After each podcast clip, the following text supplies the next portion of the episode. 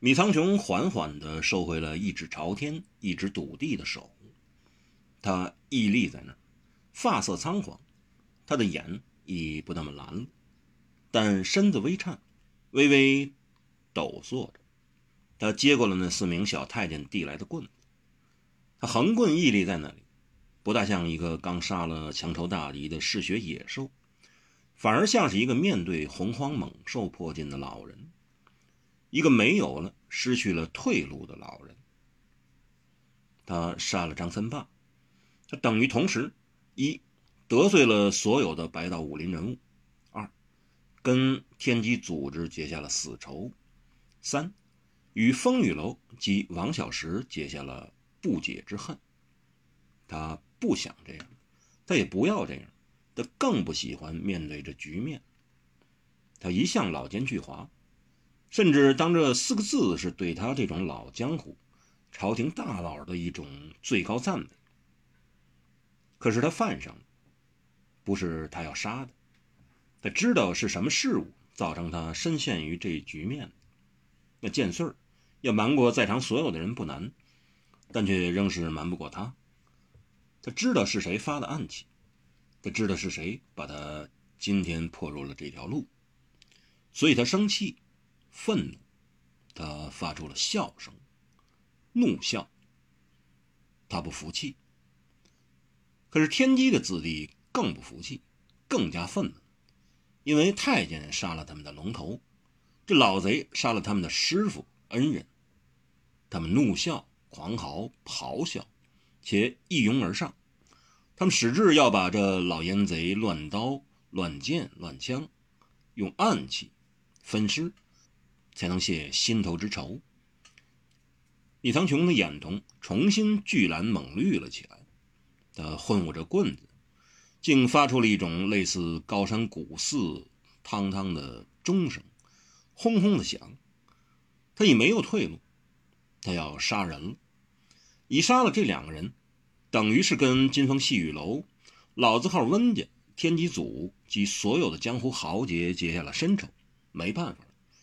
只好以杀止杀，以暴易暴。该流泪的时候，不妨声泪俱下，不惜老泪纵横，只要还能打动的人。但到非流血不可的时候，那就让他血流成河吧。米苍穹气蓝的眼眸里，最先留意到的是方应看，方小侯爷，手按他腰间赤红色的小剑，居然笑着，微微笑着。痴痴的笑着，就像他刚刚吃了一块世间最好吃的豆腐，而且还是最美艳的小寡妇卖的最好吃的一块豆腐，而他还是把整块都吞到肚子里去了，并且没有人知道，但还是有人知道的，至少米苍穹现刻就知道，他已是给搭在弩上的箭，不管他愿不愿意射出去，他都只得射出去。只是他不明白，不明白对方为何要把他搭在弩上。他的棍子已不朝天，而是朝着人，冲来的人群。他忽然闻到一种气味，腐臭的老人味，像潮水一般的向他涌来，快淹没了他，连他自己也快变成了一具腐朽且只会发出臭味的尸首。就在这时。忽听马蹄急响，有人大吼：“住手！”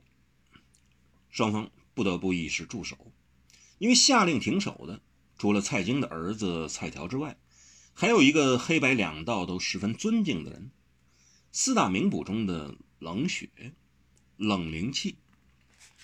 他们手上不仅有蔡京的手令，还有御赐的平乱诀。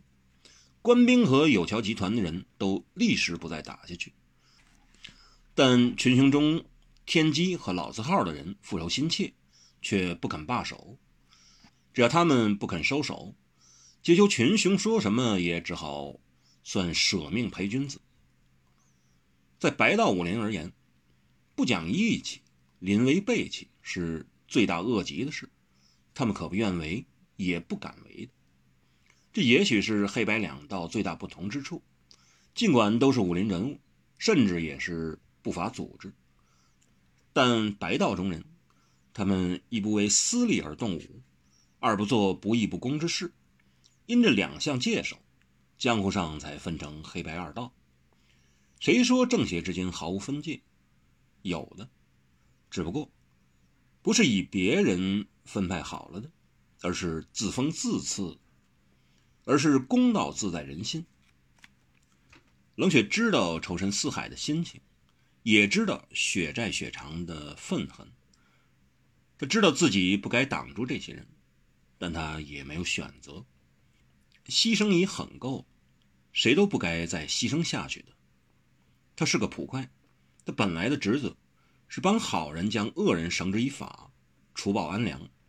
可是现在却不是出强易暴的时候。他现在更重要的是制止更大的杀戮，停止更多的流血，终止更可怕的牺牲。一见那些红着眼、亮着利刃、狂吼着，只不过稍稍一停又冲杀上来的人群，菜条早已吓得打马退到。丈七丈八外去了，唯冷血不能退。他一退，群豪就得面对米苍穹。这老太监是京城里武功最高深莫测的一人。群豪纵使可覆盖杀之，也一定会付出恐怖的代价。这代价太大，这代价不该付。这样格杀下去，就白白浪费了王小石牵制蔡京于别别墅之苦心了。